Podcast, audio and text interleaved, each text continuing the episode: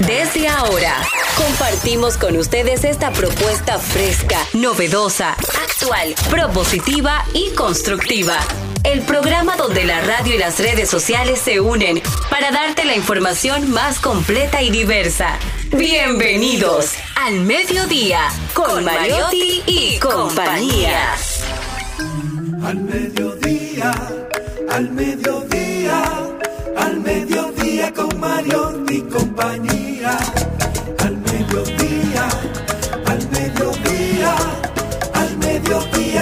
Y compañía. Si tú quieres disfrutar de foros alternativos y de tuiteros rankeados, este programa es tu amigo. Tu revista meridiana para el talento una vía, para radio y redes variadas y con la canción del día. Al mediodía, al mediodía, al mediodía con Mario y compañía.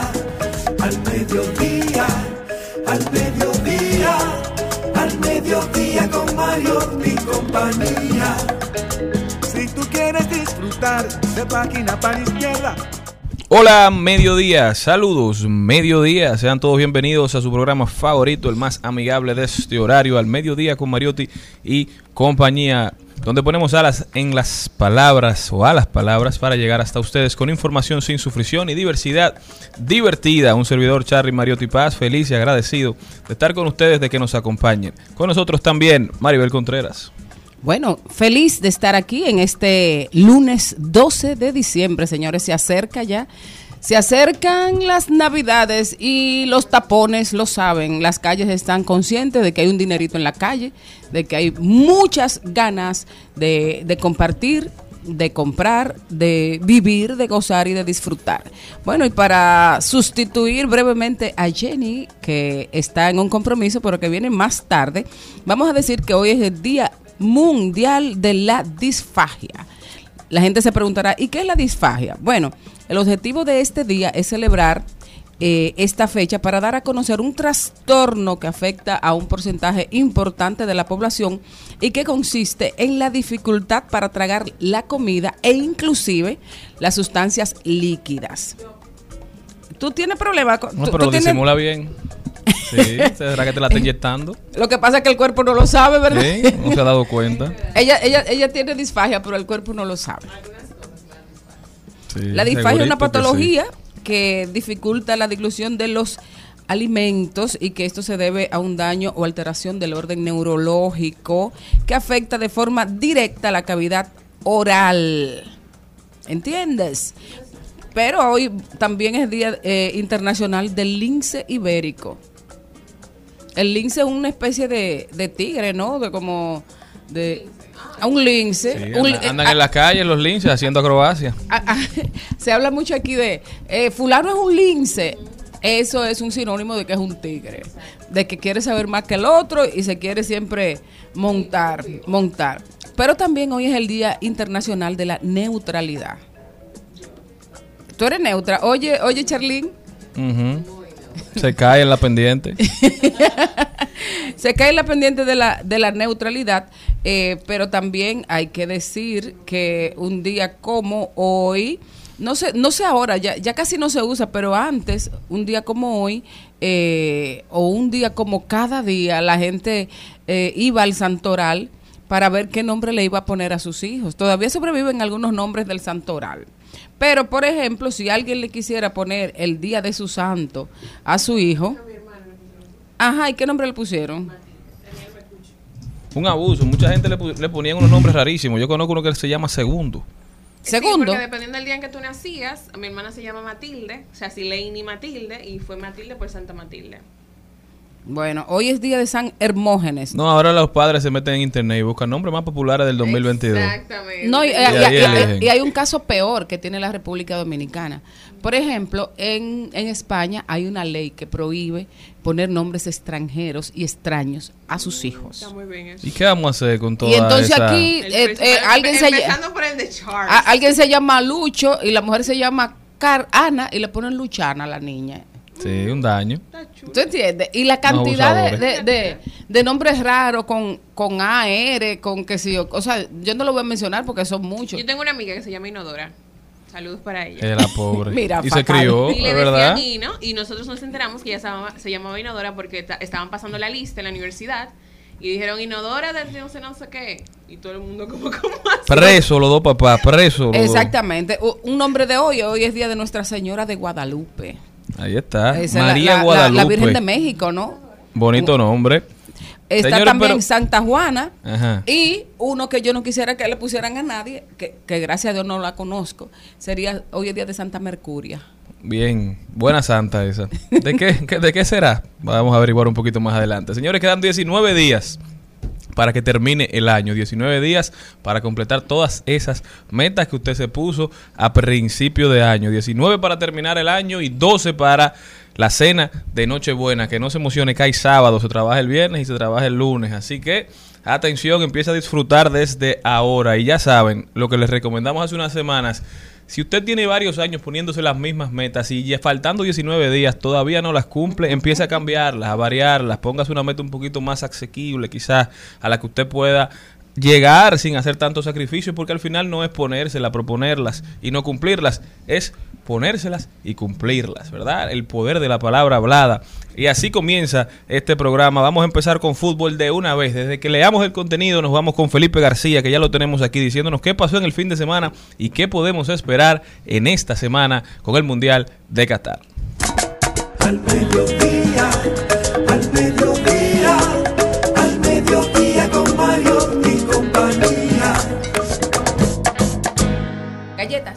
Empezamos con Felipe García, apasionado del fútbol, que nos viene a analizar lo que ha pasado en el Mundial de Qatar. Luego nos vamos con Ay lo dijo, rodaremos por el mundo. Carlo Mariotti viene a hablar un poquito de los otros ámbitos del deporte, del mundo, del músculo y la mente. También Rodolfo Pou, directamente desde la diáspora, desde Estados Unidos, está con nosotros a hablarnos un poquito de lo que está aconteciendo en nuestra nación vecina. También en página para la izquierda el libro de hoy se llama Pensar rápido, pensar despacio. Think fast, think slow. Del Premio Nobel de Economía Daniel Kahneman. Este libro ha servido de inspiración para libros como Notch, para Richard Thaler, para Cass Sunstein, para desarrollar todas sus teorías en cuanto a la economía del comportamiento, el sistema 1 del cerebro, el sistema 2, cómo funcionamos. Lectura obligatoria. Pensar rápido, pensar despacio. También Trending Topic, las principales tendencias en las redes sociales. Hablaremos de tecnología, compartiremos buenas noticias y Maribel Contreras tiene hoy un invitado muy especial. Luis Segura estará con nosotros vía Zoom, eso y muchísimo más. Señores, no se muevan de ahí, que ya comenzamos. Al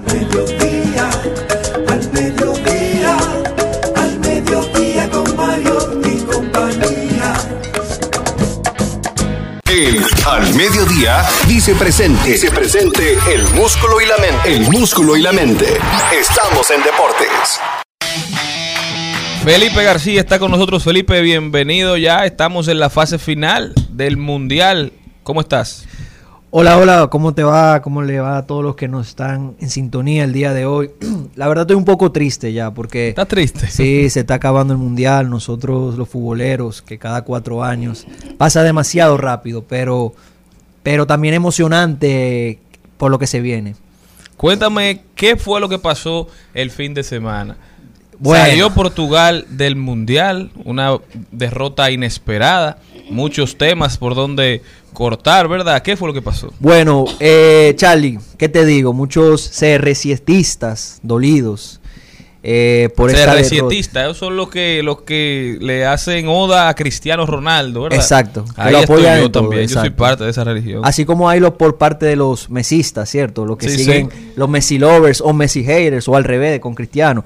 Pero yo creo que debemos empezar rápidamente con el la primera jornada que fue el viernes, donde hay una sorpresa y es que se va la favorita Brasil. Perdió Brasil. Perdió Brasil. Eh, un juego que pudo haber quedado fácilmente 6-0 a favor de Brasil, pero el portero croata, la verdad que fue una muralla y los llevó prácticamente, prácticamente no, llevó a la tanda de penal, ¿verdad? O sea, Brasil pudo haber hecho seis goles si el Sí. portero no hubiese dado Sí. ese display de verdad de, de Es- atletismo. Exactamente, entonces llegaron a los penales y en los penales, aunque muchos dicen o es- creen que es una lotería, no lo es. Eso se trabaja, se practica y un, un penal bien pateado debe ser gol. Y clasifica Croacia. Creo que es una sorpresa. Creo que solamente los 4 millones de croatas que eran los que pensaban que iban a pasar y obtienen el triunfo y pasan con- eh, a la semifinal repitiendo ya lo que hicieron en el mundial anterior. ¿Y a quién va el mérito cuando se, se falla un penal? Porque, así como tú dices, estos son los mejores futbolistas del mundo y cada equipo elige los cinco mejores futbolistas o los cinco mejores eh, pateadores, digamos, de su equipo. Y falla, fallar en ese momento, ¿a qué tú se lo adjudicas? ¿Tú dices que eso es un tema de la presión o quizás un tema de, de nervios o un tema de, de falta de práctica? Todo. Todas son, todas son ver. correctas. Y también le agregaría el portero. Como te dije, un penal bien pateado es imposible de atajar. Ahora, un, peta- un penal medio mal pateado o no tan bien tirado, el portero es, si Tiene es bueno, tiene mucha oportunidad y la va, a- la va a atajar. Así Pas- sale Brasil. entonces. Así se va Brasil. Nos vamos después a la segunda jornada con una Argentina que todo el mundo estaba expectativa. Empieza un juego que todos creíamos que iba a ser fácil, con un pase sublime de Lionel Messi, donde nadie creía que lo iba a dar. Lo dio. Empieza ganando 1-0. Después un penal que también lo canjea por gol. Un 2-0, Charlie. Tranquilo. Todo el mundo creía que nos íbamos así o quizás iba a caer otro gol. El entrenador hace los cambios creyendo que ya iba a pasar. Y Holanda, eh, Países Bajos, pone dos torres. Y caen los dos goles. Señores, qué partido más emocionante. Faltando 30 segundos, una cosa así, fue que lo empataron. Una jugada de balón parada, preparada, algo que hace muchos años no se veía. Y empata el juego. Los argentinos no lo creían. Los Messi lovers tampoco lo creíamos. Me incluyo. ¿Cuál era esa jugada? Una, una jugada de balón parada, que es un tiro libre, que por lo general se patea directo al arco, pero aquí, en vez de patear directo, hacen una jugada, especie de, de dar un pase y luego buscar el arco, y así mismo fue. Sí, sí, sí, sí, sí. La misma jugada la habían practicado y cae el segundo, señores, se empata. Pero ¿qué pasa? Todo el mundo también, me incluyo, pens- pensaron que- lagrimones. Ah, con los lagrimones, pensaron que Argentina se iba a quedar eliminado, pero este equipo mostró el ímpetu que tiene y cómo se sobreponieron a, a la adversidad y en penales clasifican. Un partido que trajo mu- muchas con- mucho rifirrafa entre los jugadores extradeportivos. discutieron. Discutieron, eh, todavía se sigue hablando de que Argentina se le, burló, se le burló en la cara a los de Países Bajos y viceversa. Pero eso es parte del juego, eso es lo bonito del juego. Se ven pelotas, se ven basquetbol y al final son emociones. ¿Y qué tan cierto fue la discusión que tuvo Messi con, con un jugador del otro equipo cuando él estaba, lo estaban Cierto. entrevistando? ¿Qué fue lo que pasó? Le dijo el insulto más popular de, de Argentina, que es bobo. Bobo. Pero eso se le sale a todos los argentinos. Yo juego con argentinos y la primera palabra que se le sale al rival es bobo, bobo. Pero Es- son ofensivos para ellos. Sí, eh. eso, eso no. eso es como, exacto, es como la palabra de stup. eh, Sí, sí, sí. eh, pero le dijo bobo en una faceta que nadie había visto a Messi hacer eso. Entonces eso, imagínense, eh, se viralizó completamente, pero, pero ahí está. Argentina a su semifinal, Messi cerca de una final y todos estamos expectantes. El sábado viene el plato fuerte. ¿Por qué? Porque creo que hay sorpresa. Y es, señores, Portugal. A las 11 de la mañana, todo el mundo cuando vio la alineación empezó la primera eh, sorpresa con Cristiano Ronaldo en la banca. Por segundo juego consecutivo. Por segundo juego consecutivo, Cristiano Ronaldo, el entrenador, decidió dejarlo en la banca en unos cuartos de final, en un mundial que puede ser su último. Cristiano empezó en la banca. ¿Qué pasó? Era, gol lo- gol de quizá era parte del atractivo de este mundial y de estos dos juegos, que todo el mundo decía, los últimos juegos, posiblemente, de los dos mejores jugadores de, la- de esta década. No, totalmente. Era el atractivo. Y entonces lo dejan sentado. Sentado. ¿Y qué pasa? Ellos vienen, de una victoria 6 a 1 ante Suiza. Exactamente. Entonces vienen ahora con los bríos altos, Cristiano de la banca. ¿Qué Cristiano pasó? a la banca.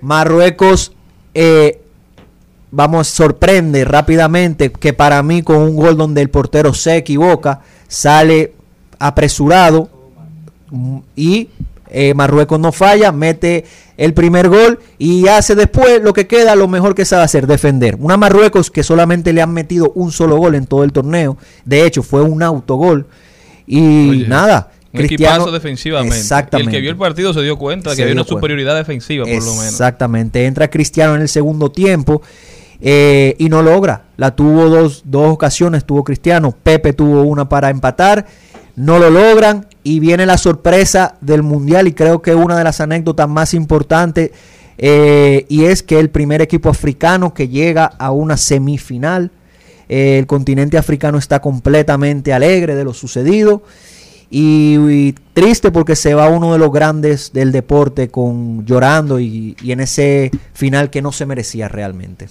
Bueno, de verdad que yo fu- me fue muy triste para mí ver a Cristiano empezando desde la banca. Para mí él tenía que ganar o perder con Cristiano. Porque el mundo no le perdona que haya perdido sin jugar a Cristiano. Pero 100%. perder con Cristiano en la cancha, bueno, ya eso era el destino. Si hubieran ganado, hubiéramos dicho qué buen planteamiento. Pero no ganaron, perdieron. Mal. No se puede perder con Cristiano Ronaldo en la banca. Claro que sí. Entonces se va Cristiano ya posiblemente sin un mundial entre sus logros. Hay que, ahí hay que dudarlo porque Cristiano hay que decirlo, es una máquina a, la, a la hora de hacer deporte, eh, cuida su cuerpo. Zlatan, Zlatan Abramovich tiene 41 años, sigue jugando al máximo nivel. No dudaría, es más fácil ver a un Cristiano Ronaldo que a cualquier otro jugador jugando. Y si Zlatan lo hizo, creo que Cristiano Sí, lo puede con la hacer. forma en que mantiene su cuerpo. Y Exactamente. también estaban hablando en estos días de cómo la tecnología nos ha permitido disfrutar por mucho Eh. más tiempo de nuestros ídolos en su prime, porque LeBron James tiene 37 años y todavía está jugando como un niño. También el mismo Federer, Serena Williams, Como lo dijiste, o sea, Tom Brady. al final el deporte ha evolucionado por la ciencia y por muchas otras cosas y que nos han alargado esas carreras deportivas.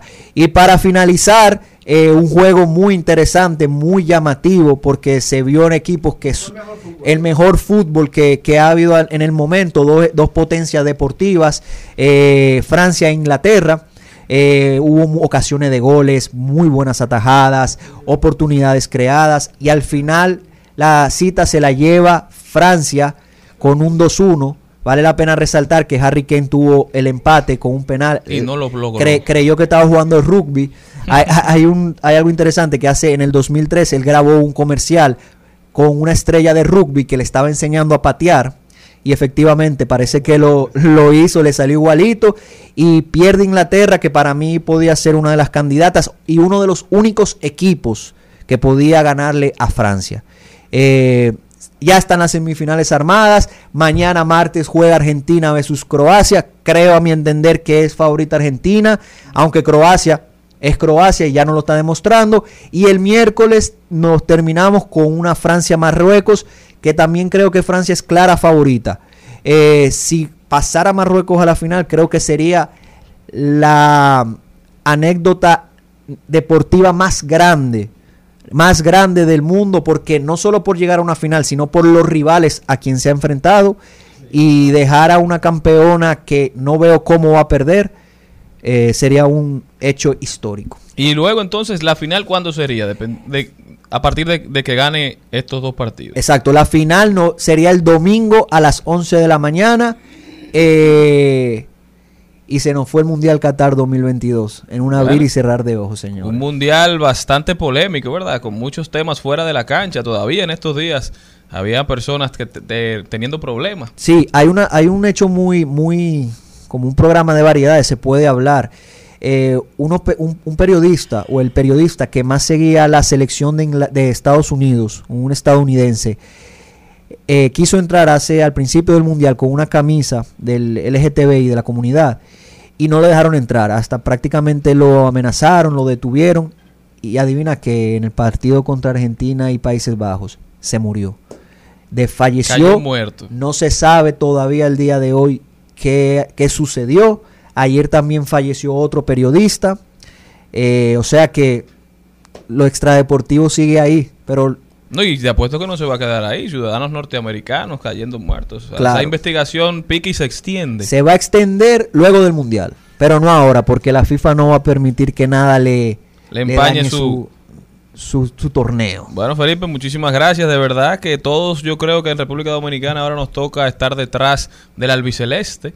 Todo el mundo soñando con esa Copa del Mundo para Argentina y para Messi. ¿Por qué no? Claro, claro. Esta de Messi, la otra de Cristiano. Muchísimas gracias a Felipe García por haber estado con nosotros. Gracias, Felipe, ¿cómo gracias. puede la gente continuar en contacto contigo? Claro que sí.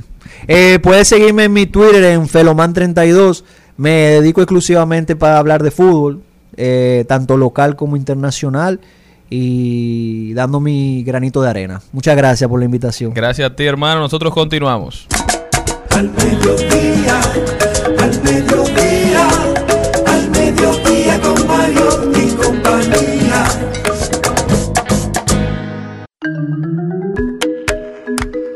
Bueno, señores, eh, ayer fue noticia comentada que supuestamente había fallecido el merenguero Nando Galán. Pero sin embargo, su hijo desmiente que su padre haya muerto. Lo pero lo más extraño de todo esto, por ejemplo, que José Antonio Aibar, que es un periodista muy responsable, llamó a su hija.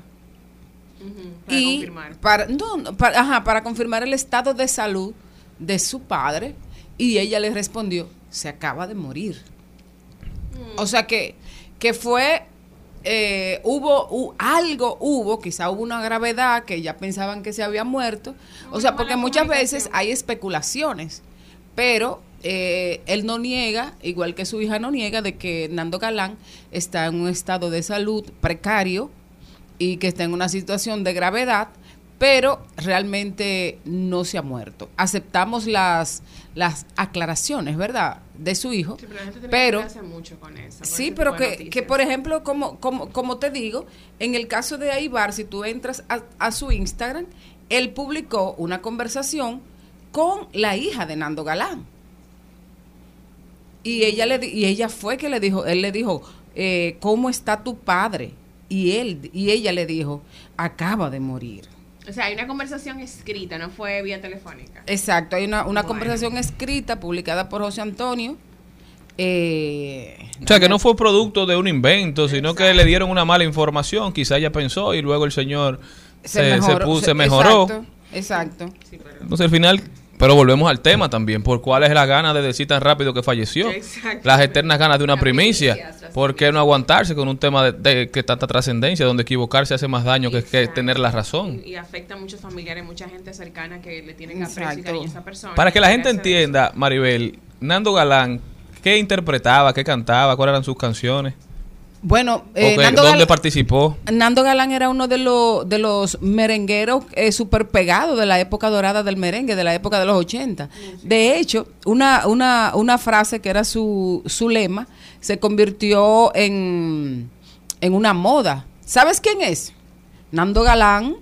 Ah, él fue el pionero de esa frase, que ahora la hizo popular Chiquito Timbán. Ajá, pero es, pero es, es- exacto, pero es por él, era por él, porque él le decía en medio de las canciones, eh, ¿sabes quién es? Nando Galán. Ay, que, y entonces Chiquito se la copió. O le pidió permiso. No, Se inspiró porque- en él. No, lo que pasa es que inclusive en, la, en los ochentas eso era, una, Era un, era un modo de saludar. O sea, eso se convirtió en una frase de uso común. En parte del, del vocabulario. de- en parte del vocabulario, así como el teteo.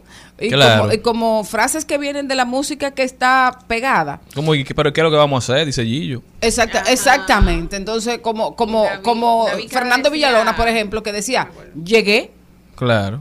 ¿No suena, Martín? o suena Martín. O el o- caballo con su... Ojo. Ajá. Oye, qué rico, mami. Oye, qué rico, mami. Así mismo.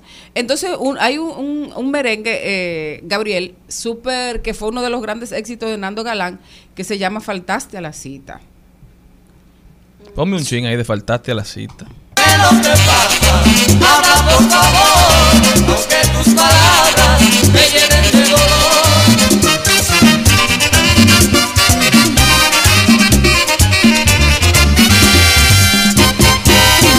Quisiera saber qué es lo que te pasa, que cuando me hablas En al mediodía. ¡Ay! Lo dijo. ¡Ay! Lo dijo. ¡Ay! Lo dijo. ¡Ay! Lo dijo. ¡Ay! El Ay lo dijo de hoy empieza con José Virgilio Peña Suazo. Que Oigan lo que tuvo que decir Peña Suazo. Mi gente, saludos y bendiciones. Hay gente que no tienen éxito en la vida, pero no es culpa de nadie. Ahora es fácil ponerse un caparazón y decir que tu éxito no se dio por fulano, por aquello, por aquello. El éxito de ningún ser humano depende de nadie, solamente depende de Dios y de ti. Recuerda que en el negocio no se consigue lo que se desea, sino lo que se negocia. Y el que triunfa sin obstáculos reina sin gloria. ¿Tú quieres éxito? Pásate a pelearlo, ajá, durísimo.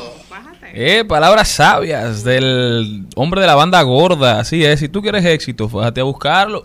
Nadie va a llegar a tu casa a darte nada. Tú puedes pedirle a Dios, pero si no sales a hacer tu diligencia, es muy difícil que Dios las haga por ti. Dios abre puertas, tú tienes que entrar por ellas. ¿Eh, Maribel Contreras? Bueno, sí. Y Y de eso tú sabes, Mari. exactamente. Bueno, no, va- no sabemos qué es lo que vamos a hacer con el caso de, de Nando Galán, porque eh, ahora mismo acaba de publicar eh, Oye Merengue, hace una hora. Lamentamos su partida. No, pero yo creo que en el, en el transcurso del día la familia dará la información de una fuente oficial. Esperemos que Don Nando se recupere. Y si es cierto, bueno, que la tierra le sea leve. Sí es cierto, escúchame Charlene, que el hijo sí dijo que él estaba en una situación muy crítica y que obviamente es posible que no pueda eh, mejorarse, pero vamos a ver, esperar. Ay, sí, se, se murió. Eh, Jay Galán, su hijo, en su cuenta puso la foto con el lazo negro, paz al alma de Nando Galán. Ay, papi, qué dolor tan grande has dejado en mi corazón. Bueno, que en O paz sea que ya descanse. es, ya es oficial. Don Nando Galán. Ponme otro pedacito de su canción, Gaby, ahí.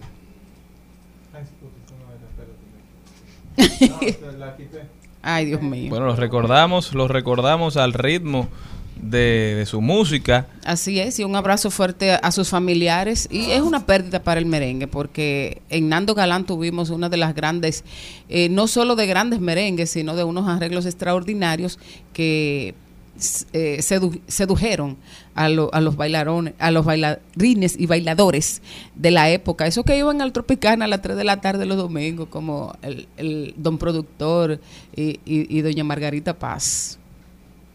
Te siento tan fría, quisiera saber si es que no me quieres, va a buscarme otra que me dé placeres. Si algo malo he hecho, dime lo que ha sido, pues si yo he faltado, inconsciente ha sido. Debes perdonarme, no darme castigo, porque sin tu amor me siento perdido. También lo dijo el Departamento de Salud de Nueva York, que llama a la población a retomar el uso de mascarillas en lugares públicos y a vacunarse ante, la, ante el aumento de casos de COVID-19 y gripe que están impactando más durante esta temporada invernal. Así también se siente aquí en el país, donde ha entrado el segundo frente frío, ya se siente la brisita, pero esta brisa así como a algunos les gusta, a otros les molesta y a otros los enferma. Entonces yo creo que es un buen momento para empezar a tomar precauciones, porque aunque ya conocemos mucho más del COVID-19 de lo que conocíamos en 2019-2020, yo creo que es necesario que por ese mismo conocimiento de que le, que le tenemos al virus, que nosotros tomemos medidas, aun cuando el Estado no se pronuncie, aun cuando salud pública no nos obligue, que nosotros tomemos las medidas necesarias para protegernos y proteger a los demás, porque aunque el COVID-19 se ha demostrado que tiene una baja letalidad, no menos cierto es que hay- personas que les afecta de manera muy fuerte, que todavía se está estudiando los efectos a largo plazo de aquellos que tuvieron COVID, se dice incluso que afecta el cerebro de los más jóvenes, entonces, vamos a protegernos. Si se siente mal, vuelvo y repito, póngase su mascarilla. Si tiene que quedarse en la casa un día, quédese en la casa. Cuide a los demás, cuídese usted, seamos conscientes, no nos hagamos los locos porque ya hemos vivido, hemos pasado por esta situación y el que no aprende de lo que vivió, bueno, entonces tiene algún problema serio. También el que lo ha dicho es nuestro queridísimo Elon Musk, que dijo que pronto podrían aumentar el límite de caracteres de cada tweet a 4000, un cambio que sería dramático con respecto a los 280 de la actualidad, es decir, 4000 letras pudiese tener un tweet. Ahora solamente te permiten 280, porque ese es el fin de la aplicación, comunicar de manera expedita. ¿Te gusta? Pero claro que no. O sea, tú vas a poder publicar un, un listín en un tweet, eso pierde, hace que, el, que la plataforma pierda su esencia, porque una cosa es un hilo que tenga mucho sentido y que la gente se dedique a leerlo, pero otra muy diferente es tú publicar un artículo de periódico en Twitter, esa no es, para eso no fue que se inventó, se inventó para comunicar de manera rápida, ideas idea. precisas, ideas concisas y que cada quien, el que tenga, digamos, el arte de la palabra, pueda destacarse en esta plataforma. Si ya a usted se le permite hablar sin síntesis, bueno, pues un- eso y un periódico van ahí, que es parte quizás de la evolución que él tiene en su cabeza para la plataforma, porque él lo que le interesa es monetizarla y mientras más información hay, bueno, más anuncios también se pueden Exacto. publicar. Veremos lo que pasa con esta plataforma que cada vez más personas deciden dejar. Así va el mundo, señores. Nosotros continuamos. Al mediodía, con Mariotti, con Mariotti y compañía. Seguimos, seguimos, seguimos con Al Mediodía, con Mariotti y compañía.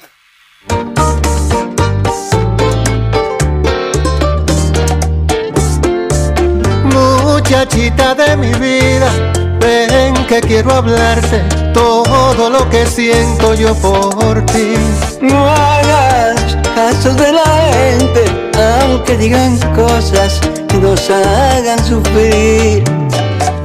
Sabes bien que en este mundo amor puro y sincero.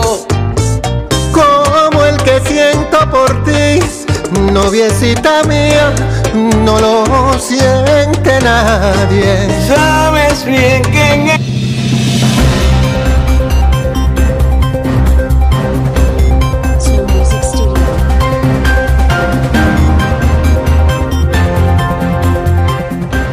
Estamos de vuelta y vamos a ver cómo anda el mundo, señores. Oigan lo que está pasando.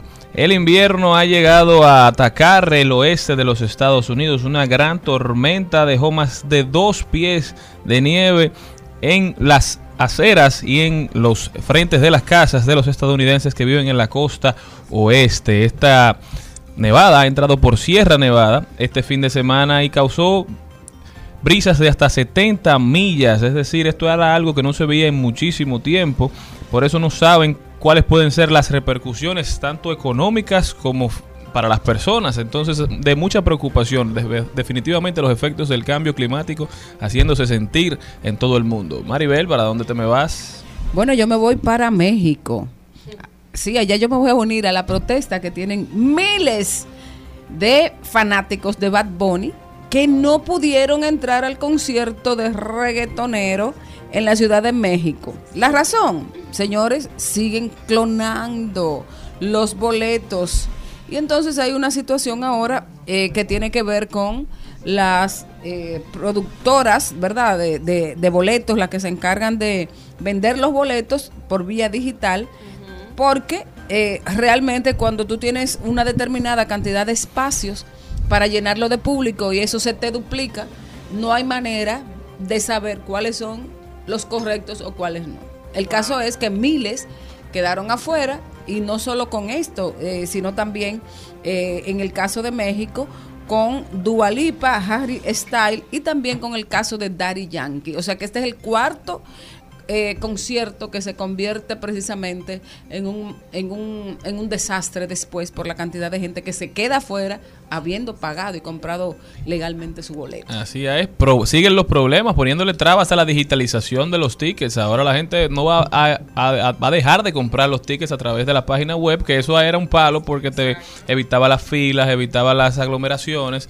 Entonces ahora con este problema todo el mundo va a querer su ticket físico. ¿Por qué? Porque algún distintivo tendrán que ponerle en lo que llegan, digamos, la autentificación vía blockchain de estos tickets electrónicos, porque la gente está gastando dinero y lo está votando, se está dejando engañar, tratando de vivir una experiencia feliz. Aquí tenemos un control feliz, eh, digo, quiero aprovechar para felicitar a nuestro control Gaby, que hoy cumple años, está muy feliz, parece que fumó, Oh, felicidades, fumó un poquito de la pipa de la paz y está aquí con, con sus insoportable. 40 años. Un abrazo especial para él. Señores, vámonos para Haití también, donde el sector privado se unió para pedirle a los políticos que hagan una excepción y se junten entre todos a ver si se sale del pleito contra las pandillas. Según informan los amigos del briefing, ellos se han unido para ver si pueden organizar unas elecciones que sean avaladas y respetadas por todas las partes involucradas. Pero eso no será tarea fácil en un país donde hay más partidos políticos que días del año y en cada elecciones se presentan decenas de candidatos a la presidencia y sobre todo esos candidatos que ni siquiera viven en Haití y que participan de cualquier sitio, que hablan y levantan la bandera del patriotismo, del nacionalismo, de cualquier lugar del mundo en el que se encuentren y aspiran a la presidencia simplemente por un tema de mantener vigencia en el país con algún sector que con el cual ellos estén familiarizados. Sigue el show en el país, tenemos que venir a República Dominicana donde siguen las discusiones entre el presidente de la Junta Central Electoral, don Román Jaques, y el presidente del país, porque fue él que sometió el presupuesto general de la Nación para ser aprobado y fue aprobado por el Senado de la República con 8 mil millones de pesos como presupuesto para la Junta Central Electoral quienes en un principio habían solicitado 18 mil millones de pesos. Usted dirá, ¿por qué tanto dinero? Bueno, simple. El 2023 es un año preelectoral. Es decir, en el 2023 es el año en el cual la Junta tendrá que organizar las elecciones nacionales generales del 2024. Las primeras elecciones serán las municipales, que serán en febrero del 2024, 18 de febrero del 2024. Todos iremos a las urnas, estamos convocados a las urnas para votar por nuestros representantes a la municipalidad. Esas elecciones deben ser preparadas en el año 2023. En el año 2023 también los partidos políticos estarán eligiendo a sus candidatos. Muchos de ellos utilizarán el método de primarias, ya sean primarias abiertas o primarias cerradas. Estas primarias serán nacionales y deben ser organizadas por la Junta Central Electoral, quien ha dicho que solamente en primarias se van a gastar más de 2 mil millones de pesos. Es decir, que para las elecciones generales del 2024, las municipales y las presidenciales y legislativas, solamente hay disponibles 6 mil millones de pesos. Esto sin contar los gastos en nómina, los gastos corrientes en los que incurre la Junta Central Electoral durante todo este año. Entonces hacemos un llamado a la recapacitación del gobierno central porque de verdad que es necesario que a la Junta se le otorgue el presupuesto prudente para organizar unas elecciones generales en un país como el nuestro, donde siempre se ha sido muy respetuosos de los procesos, pero el mundo anda demasiado complicado. Lo hemos visto en todas las democracias latinoamericanas, como una de las partes no queda conforme con el resultado y al final dice que no admite el resultado de las elecciones. Bueno, y para muestra un botón, aquí el presidente Abinader todavía hoy no reconoce el resultado de las elecciones del 2016. Entonces, evitemos cosas elecciones diáfanas, elecciones transparentes. Eso es lo que necesitamos en este país y para eso se necesita dinero. La democracia es cara, pero más caro es no tener democracia. Bueno, yo me voy, me voy, señores, me voy de nuevo para México. Me quiero quedar en México hoy, porque desde el principio del programa decía que hoy es el Día de la Virgen de Guadalupe. Eh, los que hemos Una, un fiestón que hacen en México. exactamente no lo que lo que hemos visto películas mexicanas y novelas mexicanas y culebrones mexicanos y es la series sabemos que la Virgen de Guadalupe Lupita. eh, es la que mayor eh, devoción, o sea, ella es como la Virgen de la Altagracia de, de México, para decirlo. Entonces, ustedes saben que voy a decir algunas cositas acerca de esta celebración. Primero, que Guadalupe, a pesar de que, los, que, de que es la Virgen mexicana, es un nombre árabe y significa río de lobos. ¿Qué, qué provoca la Virgen de Guadalupe que este sea el segundo lugar de peregrinaje del mundo? No lo dudo. El 12 de diciembre, cada año, México genera millones de visitas. ¿Y ustedes saben cuántos millones de visitantes, hasta cuántos millones ha llegado en un solo día? 7.2 millones. O sea, que eso, hay, eso es- ellos recolectan bastante. Porque Exactamente. Es turístico también. Entonces la Virgen de Guadalupe es conocida además como la patrona de América Latina. El Papa Juan Pablo II la nombró así durante su visita a México de 1999, pero además ella es conocida también como emperatriz de las Américas y como la misionera celeste del Nuevo Mundo. El centro católico más visitado del mundo, del mundo es la Basílica de Guadalupe. La otra, la primera, es la Basílica de San Pedro en Roma. O sea, esta plaza eh, está dispuesta para recibir más de 3.000 peregrinaciones anualmente. 3.000 peregrinaciones al año, con lo cual puede sumar, ¿verdad? 7 y 8 millones de visitas al año a un centro de peregrinaje. Eso aquí comercio. Eh, la Virgen de Guadalupe es la morenita mexicana y su santuario está en la Ciudad de México. Allí la gente va a cantar, a orar y sobre todo a celebrar y a manifestar su devoción por la morenita del Tepeyac. Yo he oído canciones de la Virgen, muchísimas canciones de la Virgen de Guadalupe. ¿Tú no tienes una ahí? Espera, vamos a ponerla tan pronto como demos esta última noticia. Vámonos para Nueva York, señores. Ustedes saben que ayer pasó algo la 27 de febrero. Parece que una persona, un enajenado mental, lanzó una piedra, un blog, un peñón de un puente peatonal y eso le cayó a un vehículo. Ahí falleció una persona, un joven de tan solo 27 años. Aunque esto es información sin sufrición, uno tiene que saber lo que está pasando en el país y lo que está pasando en el mundo. Tan solo hace un mes vimos como el, el alcalde de Nueva York, Eric Adams, promulgó o hizo aplicar una ley, hizo un llamado a los policías a que empiecen a aplicar una ley para retirar de las calles de manera hasta involuntaria a las personas que parezcan o que den noticia o que den luz de tener algún problema mental, de ser enajenados mentales, de no tener control de sí mismos. ¿Por qué? Porque esas personas estaban promoviendo un ambiente de inseguridad en Nueva York, en la ciudad de Nueva York. La gente andaba por la calle y en cualquier momento podía ser agredida, no sabía de qué, de qué forma.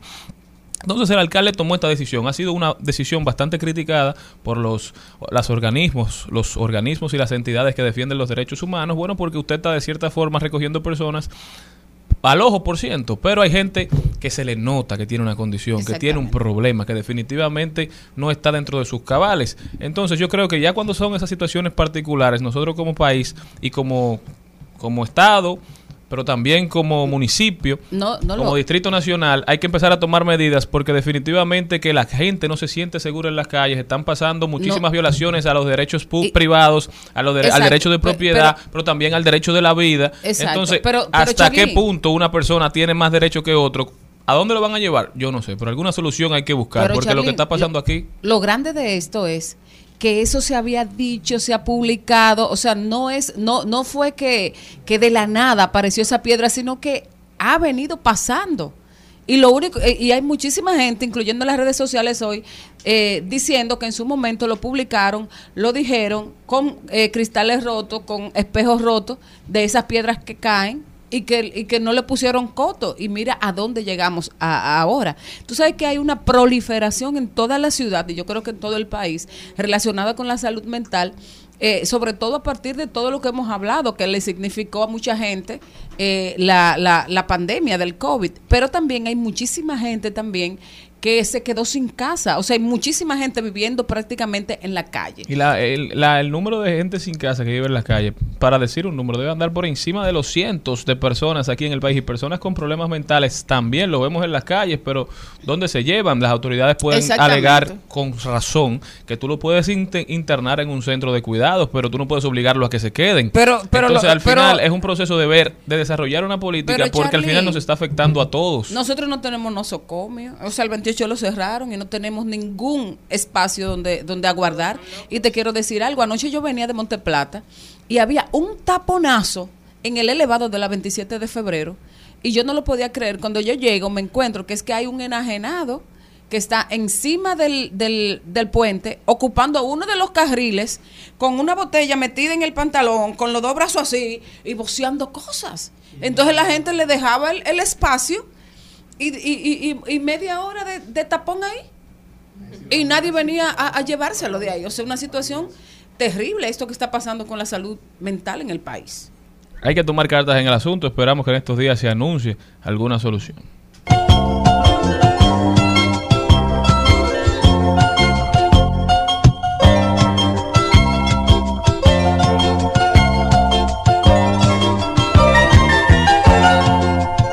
Tanto que hacer en la quebrada y en el llano, tanto sembrar porque no falte el pan de trigo, tanto bregar con la tormenta y el verano, que el indio se olvidó de cantar, que el indio se olvidó de pensar en lo divino.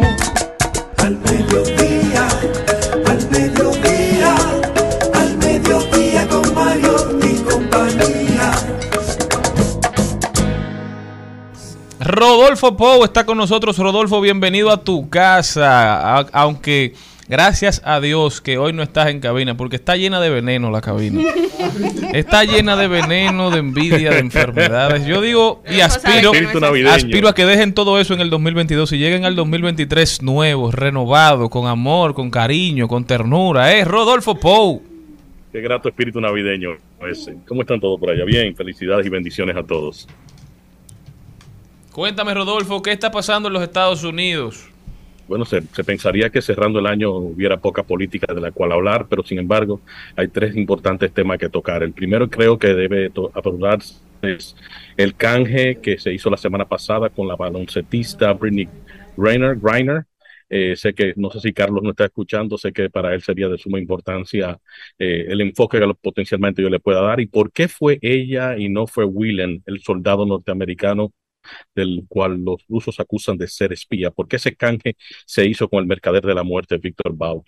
Y el asunto tiene que ver más con la capacidad de propaganda que cada, cada uno de esos personajes puede guardar en un cierre de año, en el, en el- en el componente, si se quiere, mismo de marco navidesco, ¿verdad? El valor político o social que representa cualquiera de las piezas, lamentablemente, tener que tocarlo así, pero así es la alta política, la capacidad de propaganda que pueden eh, exponer y quién pudiese ser el intermediario y sobre todo, qué nos va a costar, ya sea políticamente o económicamente, hacer ese canje. Y los, ambas partes siempre calculan eso, aunque es algo que no es de, de, de conocimiento público, todos esos elementos siempre se calculan.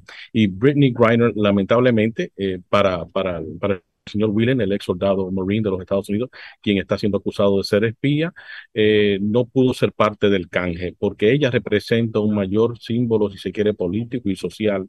Es una baloncetista, eh, que están posiblemente entre las tres mejores baloncetistas de la WNBA, pero el componente de, su alcance de ser baloncetista, igual que conjuntamente con, la NBA, y solamente mirando desde las plataformas sociales como una como Instagram, por ejemplo, entre ambas ligas, estamos hablando de 75 millones de seguidores. Así que fácilmente el, el traer esta, esta baloncetista como parte del canje por encima del, del, del, ex soldado Whelan, ¿verdad? Eh, representaba un mayor logro para la administración Biden. No quita de que la, administración Biden eh, sigue insistiendo en tratar de que Whelan sea liberado en las próximas semanas lo que tenemos gran, gran fe en ese orden.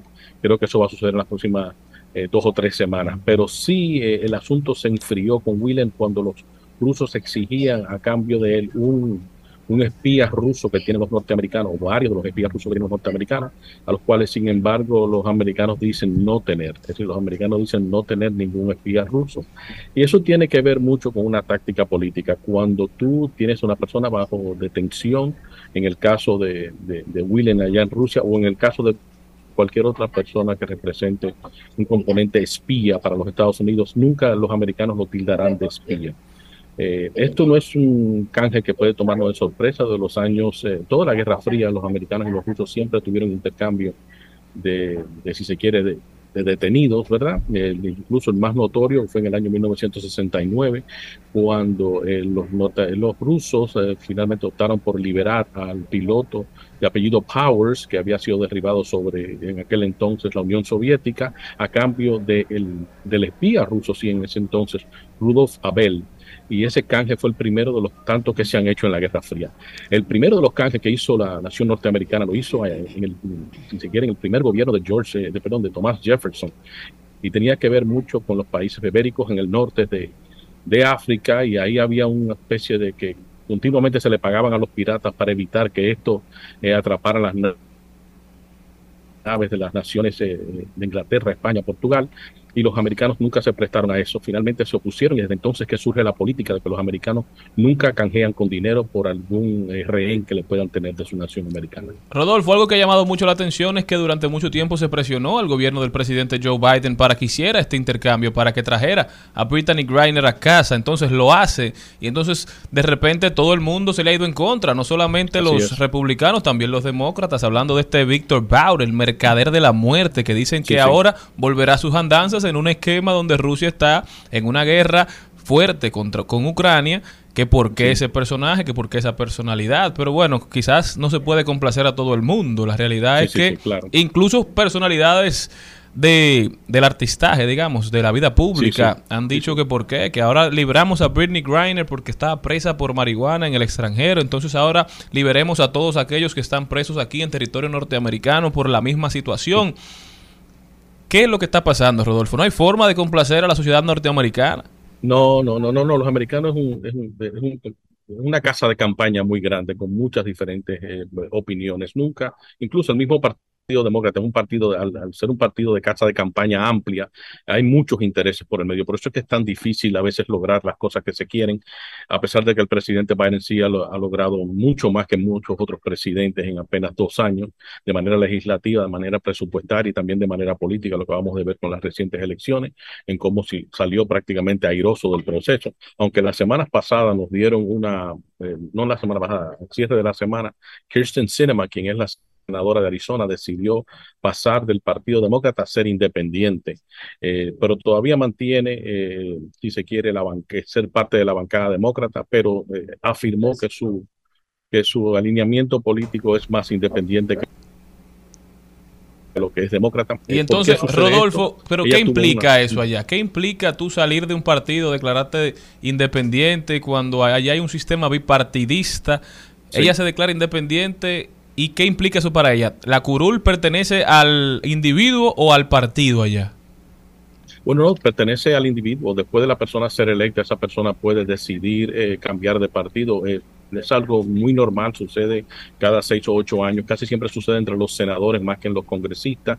Eh, por el asunto de la demarcación, los congresistas están muy sujetos a un distrito muy pequeño, a veces que, que con nueve mil votos. La mayoría de los, de los diputados o congresistas que ustedes ven en Estados Unidos, de Estados Unidos que ustedes ven desde allá, la mayoría son electos entre con 9 mil a 15 mil votos, no son, no son personas que tienen grandes arrastres, no son personas que requieren de, de mucho más que 20 mil votos como mucho para ser electos congresistas. Entonces, pero eso siempre es una movida que han hecho los senadores. El balance del Senado es mucho más más fácil de controlar que lo que es el balance del Congreso. Ahora, refiriéndonos a ella, ella, ella no es originaria tampoco del Partido Demócrata, ella viene del Partido Verde, que es un partido minoritario, al igual como hay algunos 12 otros partidos minoritarios. Independiente es una decisión personal, no neces- no es necesariamente una decisión eh, de, de partido político. Ok, pero muy interesante, Rodolfo. ¿Esto tiene que ver esto con algún distanciamiento de la política del presidente Joe Biden o es un tema de ella No. y sus interioridades? no, es un tema de, no, es un tema de ella y tal como citaste anteriormente de que el- el- eh, en República Dominicana estamos teniendo problemas con el presupuesto de la Junta Central Electoral para el asunto de las primarias. Esto tiene que ver más con primarias que lo que tiene que ver con otra cosa.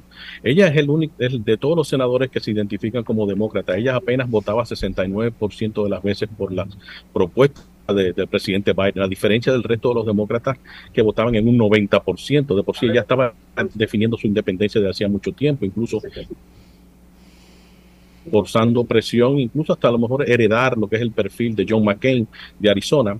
Pero eh, lo que esto sí puede representar, eh, que ya hay otros senadores que también lo hacen, como Murkowski de, de- de Alaska, el asunto es evitar pasar por una primaria, porque cuando tú te portas mal con tu partido y no eres un voto fuerte para tu partido, tu partido busca la forma de que una persona vaya y te haga te, te lleves a la primaria apoyado por el partido y fácilmente puede perder las elecciones. Entonces ella está jugando a evitar que la, que la pasen por un proceso de primaria y no poder ser candidata en las próximas elecciones ahora del 2024. Bueno, pues ahora se hace más importante de lo que fue quizás en su momento la victoria de, de Rafael Warnock contra Hersch- Herschel Walker es. ahí en Georgia, que le garantizaba el 51, 51 senadores contra los 49 de los republicanos. Ahora son 50, más el voto de Kamala. Sí, sí, sí. Bueno, siguen, ella sigue siendo eh, parte de la bancada demócrata. El asunto es que cuando ella vote lo va a hacer de manera independiente. Ella no se ha declarado ni republicana, ni, ni que va a votar con el Partido Republicano, ni que va a ser parte de esa bancada, sino el hecho de que ella va a guardar la independencia, que a lo mejor un, un, senador que no sea, que no sea, si se quiere, concursado en un proceso de, de primaria, eh, ella está tomando ese, se está se está adelantando al tiempo porque ella sabe que la reelección de ella es difícil y tiene que manejarla desde ahora porque tiene que conquistar no solamente independientes, que son la gran mayoría en Arizona los que deciden eh, las elecciones, sino que también ganarse el, el cariño de unos cuantos republicanos. Es Brillante, interesante. Brillante, embargo, ella Rodolfo. sí, Brillante. Rodolfo. Cuéntame qué está pasando con la diáspora, Rodolfo. Ya ahora en Navidad siempre se le hacen más concesiones, se le apoya para los viajes. ¿Qué está pasando? Ahí estoy viendo, eh, vi esta mañana en, lo- en los medios dominicanos que están proponiendo eh, un proyecto de ley que tiene que ver con el abaratamiento de los, de los pasajes.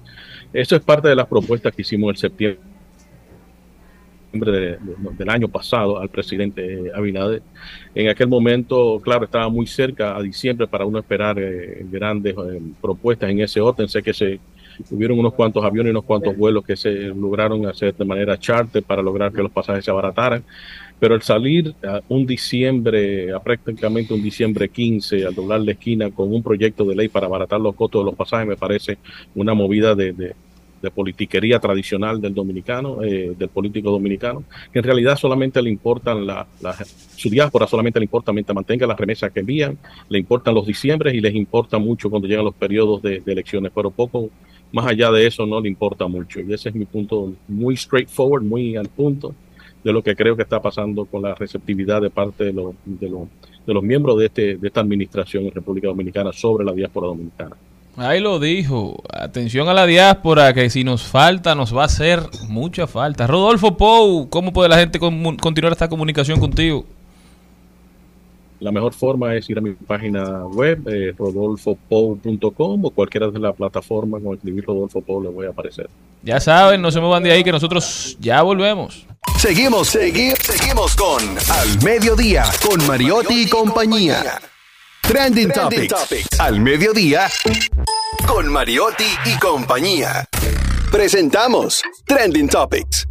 Estamos de vuelta, vamos a ver cuáles son las principales tendencias en las redes sociales. Vemos que es tendencia el doctor Fauci, porque ahora Elon Musk se ha hecho parte de su tarea criminalizar las acciones del doctor Fauci, simplemente porque aparentemente, según cuentan las redes sociales, Elon no está de acuerdo con la manera en que Fauci manejó la pandemia. Ahora que él tiene mucha información, o acceso a mucha información de lo que pasaba con Twitter, de las conversaciones que se tenían en la plataforma, tanto de los directivos como por a través de los mensajes privados. Elon ha estado haciéndole la guerra a las personas que comunican o que hablaban cosas que él entendía o que hoy entiende deben ser públicas. porque En Estados Unidos tú tienes la posibilidad de elegir los pronombres que vas a utilizar para dirigirte a una persona, pero Anthony Fauci puede ser que haya salvado tantas millones de vidas que vale la pena permitirle cualquier error que él haya, digamos, en cualquier error en el cual él haya incurrido durante su administración como jefe del departamento que se encargó de marcar las pautas para esta pandemia. La manera en que guió la crisis, la manera en que guió todo un país de personas que no estaban de acuerdo, que no querían entender lo que estaba pasando, que no querían entender que teníamos que cuidarnos, yo creo que merece cualquier reconocimiento. Todas esas personas que decían que las vacunas no eran necesarias, todas esas personas que decían que las mascarillas eran una, una imposición, él tuvo que lidiar con todo eso y al final yo creo que eso merece respeto. Elon Musk vuelve a atacar a todo aquello con lo cual él no se identifica. ¿Qué más tenemos? ¿Alguna otra tendencia? Bueno, tenemos la tendencia bocado. Parece que todo el mundo comió bueno Eh, en, en- en el bocado Fex. ¿Tú estabas ahí? No, no, no, que yo estaba aquí en Instagram, pero yo no fui este fin de semana, estaba tranquila en mi casa. Bueno, eso es tendencia. La gente parece que salió muy contenta y que durante todo este fin de semana la gente pudo disfrutar de este festival que incluye el Bocao Fest donde va muchísima gente chula, donde hay una propuesta gastronómica, culinaria y muy atractiva, también de bebidas, y donde la mayoría de los restaurantes se, se vuelcan a encontrarse de una manera más cercana con, con- con los comensales. Hacen propuestas especiales para di- hechas para comer rápido, fácil. De verdad que fue un evento muy bonito. Tenía un área de- destinada para niños también. El, la capital y personas de todo el país vinieron, se dieron cita. Felicidades para la gente de Bocao que armaron quizás el festival gastronómico más importante del país ahí, en las inmediaciones del Jardín Botánico. Un evento como nunca antes se había visto, un evento que esperamos que se siga repitiendo. ¿Qué más tienes, Jenny Aquino? Bienvenida. Ay, gracias. Muchos Otro- regalos. Eh, bueno, esperamos. Les cuento que una de las tendencias de este fin de semana ha sido muy, muy, muy fuerte. Ha sido Gerard Piqué. Oh, qué raro. Y es por un video de hace un Otra año. vez. Para que sepa. Para croarte. ¿eh? No sabe lo que pasó. Te cuento. ¿A qué tú quieres saber? Maribel, el país no sabe. Yo estoy con Celine ella, el país no sabe. La cronista de, De arte que de se está arte que se perdiendo. está perdiendo. Tú eres, tú tienes que reconocer ese talento y descubrirla. Que tiemble Kenny Valdés.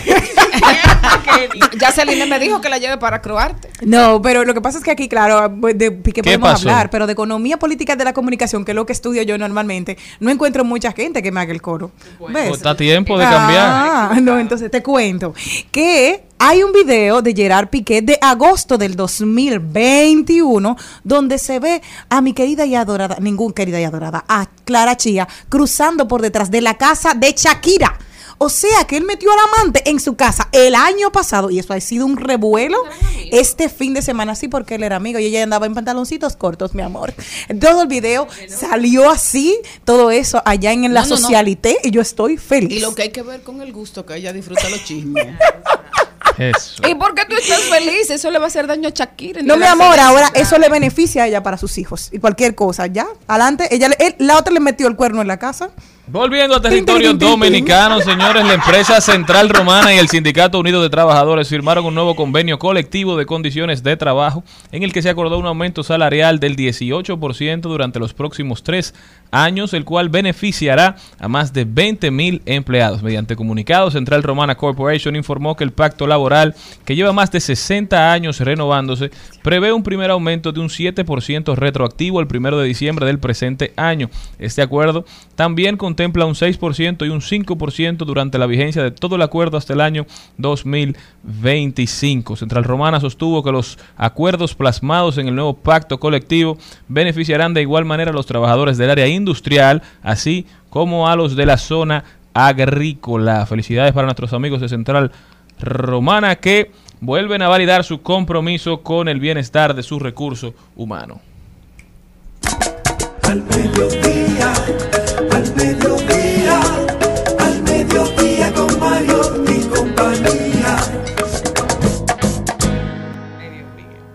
les tengo una muy buena noticia y es que en Los Ángeles, esto es una internacional que me gustó mucho, las reglas son las reglas y funcionarios de control de animales en el sur de California dieron permiso para que una niña tenga un unicornio en la casa, siempre que siga las pautas estrictas. El Departamento de Control y Cuidado de Animales del Condado de Los Ángeles compartió esta semana una carta que recibió de una niña llamada Madeline. La niña escribió, estimado Condado de Los Ángeles, me gustaría su aprobación para tener un unicornio en mi patio trasero.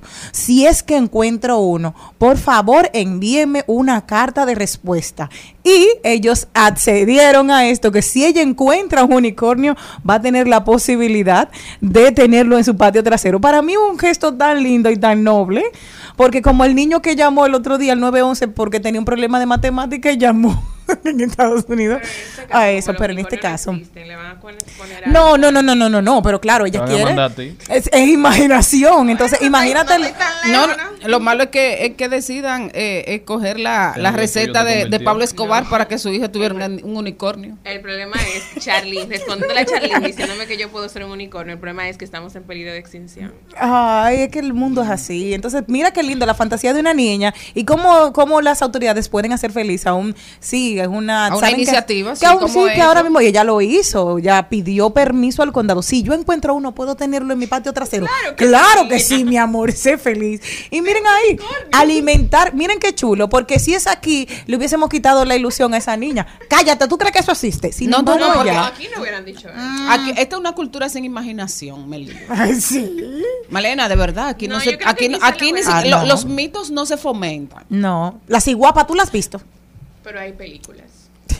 Bueno, eh, eh, cada vez más ausente de la, de la cultura dominicana, los mitos y las leyendas, porque todo lo, querem- le- le- lo queremos racionalizar y todo lo queremos poner como, como que no pasa nada. Una, una buena noticia también, bueno, no es una buena noticia, pero, pero sí lo es, eh, es el hecho de que eh, tenemos publicado un informe de Today que fue replicado por el Diario Libre de que nosotros tenemos que tener en cuenta que tomar refrescos del dispensador por vasos puede tener mucho más azúcar que lo que tiene generalmente Una botella. una botella. O sea, tiene hasta seis veces más azúcar. O sea, por ejemplo, Una Coca-Cola de 20 onzas puede tener 40 gramos de azúcar. Sin embargo, el vaso tiene 67. Wow. Entonces es, O sea, es- no, es eso es un- muy, no, muy alto. Claro. Porque tú sabes que, por ejemplo, en algunas sucursales de McDonald's de aquí del país, Ah, Ya le, ya le hiciste. el- ellos te dan la opción de tu vaso vacío y tú poder servirte en lo, del refresco la cantidad que quieras. Entonces yo supongo que el tema del azúcar, para el tema de la saciedad y para no, para no abusar del refresco, ellos lo hacen de esa forma. Y esos, esos refrescos vienen, yo me imagino, en, en- en gran cantidad, no vienen en detalle como las botellitas. Y yo que hace unos años ya había dejado eso de tomar Para mí, bueno, personalmente yo había comenzado a disminuir, a disminuir, a disminuir, porque decía, bueno, que tienen mucha cantidad de azúcar y para mí no era como saludable. Y nunca he sido como adicta a los, a los refrescos, como que ya tuve esa etapa, aunque tengo mi favorito. Ya saben, beban de agua, mi gente. Sí. También otra buena noticia es que la esposa ¿De quién? de Sergio Carlos, Ay, sí. Gaby Arraiza, está mejorando. Ya fue operada por una situación que le encontraron en el cerebro, dos tumores, ¿verdad? Ya creo que la operaron del primero y está presentando una buenas señales de mejoría. Esperamos que se siga recuperando. Nuestros mejores deseos, nuestras oraciones están con ella. De verdad que me hace muy feliz ver esta noticia. Bueno, y hay que, quería comentar también de que ah, es importante uno seguir buscando más cuando uno tiene una sensación.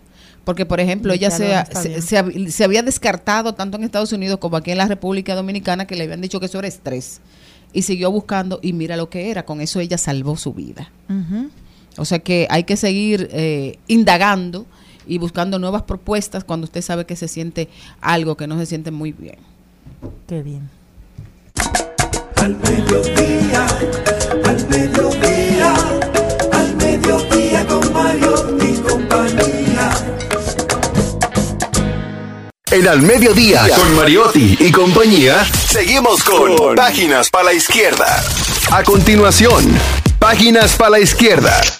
Y este segmento llega gracias a Pasteurizadora Rica, porque la vida es rica. El libro de hoy se llama Pensar rápido, pensar despacio. Think fast, Un apasionante recorrido por el funcionamiento de la mente de la mano del padre de la psicología condu- conductista y premio Nobel de Economía en 2002, Daniel Kahneman. Danny Kahneman, uno de los pensadores más importantes del mundo, recibió el premio Nobel de Economía por su trabajo pionero en psicología sobre el modelo racional de la toma de decisiones. Sus ideas han tenido un impacto en campos tan diversos como la economía, la medicina o la política, pero hasta ahora no había reunido la obra de su vida en un libro.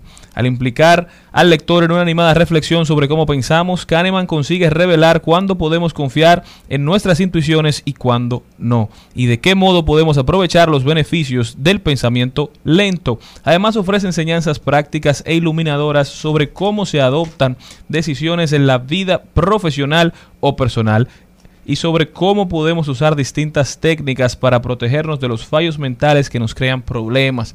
En este libro, Kahneman habla mucho del sistema 1, del sistema 2, de cómo al final el cerebro está dividido en dos partes, uno que je- funciona de manera automática, ese que reacciona rápido, ese que nos hace arrancar para la oficina y terminar en el en la escuela, depende de ese lugar que vayamos mucho, un sábado salir de la casa y de repente estamos en la ruta hacia nuestro lugar de trabajo porque el cerebro va en automático, el cerebro necesita mucha energía para funcionar y ha desarrollado esta especie de piloto automático para guardar energía para las cosas nuevas, para las cosas novedosas a las que se enfrenta. Ese es el sistema 2, el reflectivo, el que necesitamos para hacer ecuaciones matemáticas, el que necesitamos cuando enfrentamos algún problema. Habla de los sesgos, de cómo nos impiden ver las cosas como realmente son, cómo todo depende mucho de la percepción.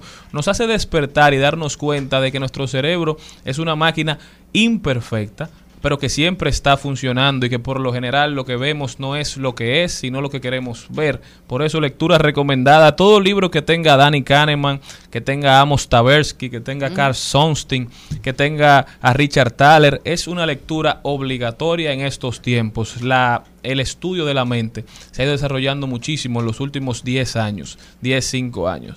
Y es imposible vivir de espaldas a estas personas que están averiguando, investigando cómo funciona nuestro cerebro. Y que yo lo aprendí de ti, porque fuiste tú que hablaste un día del cerebro reptiliano y de... No, y de- reptiliano no, del sistema 1 y del sistema 2. Eso mismo, de que uno decía que uno tenía una reacción súper rápida, otro que era Sí, el meditada. automático y el reflectivo, exacto, y el exacto. exacto. Entonces era esos dos Los de tener- reptilianos son los conspirativos, aunque también se le dice así, del cerebro reptil. Pero, No, eh, pero era eso, o sea, de, de acordarme de esa parte tuya que nosotros muchas veces, señores, yo me iba, me apiaba un ejemplo de un vehículo y yo siempre saludaba, buenas tardes, buenas tardes. A veces apiándose otra persona, yo volvía y saludaba, buenas tardes, porque en automático, exacto. No, no estaba consciente de que ya me había apiado, que es la misma, la misma gente que ya yo saludé y lo volví a hacer. Entonces es eso, de poder estar consciente en cualquier momento. No, y además estar consciente también de que no todo lo que se nos presenta como verdad en, en nuestra mente es verdad.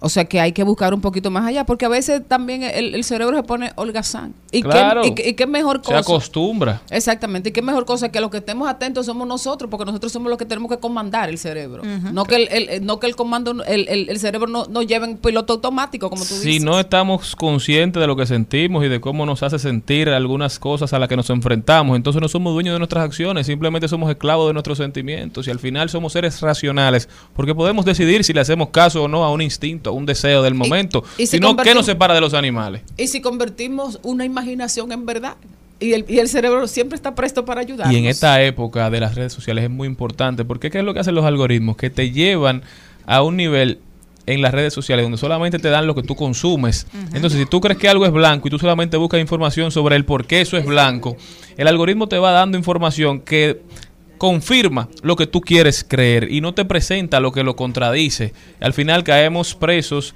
de nuestro sesgo de confirmación. Si no entendemos estas dinámicas es mucho más fácil que nos manipulen. Así que si usted quiere ser dueño de sus pensamientos y dueño de sus acciones, les recomendamos el libro de hoy que se llama Pensar rápido, pensar despacio del Premio Nobel de Economía Daniel Kahneman.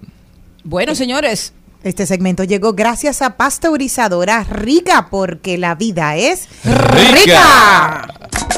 Al mediodía,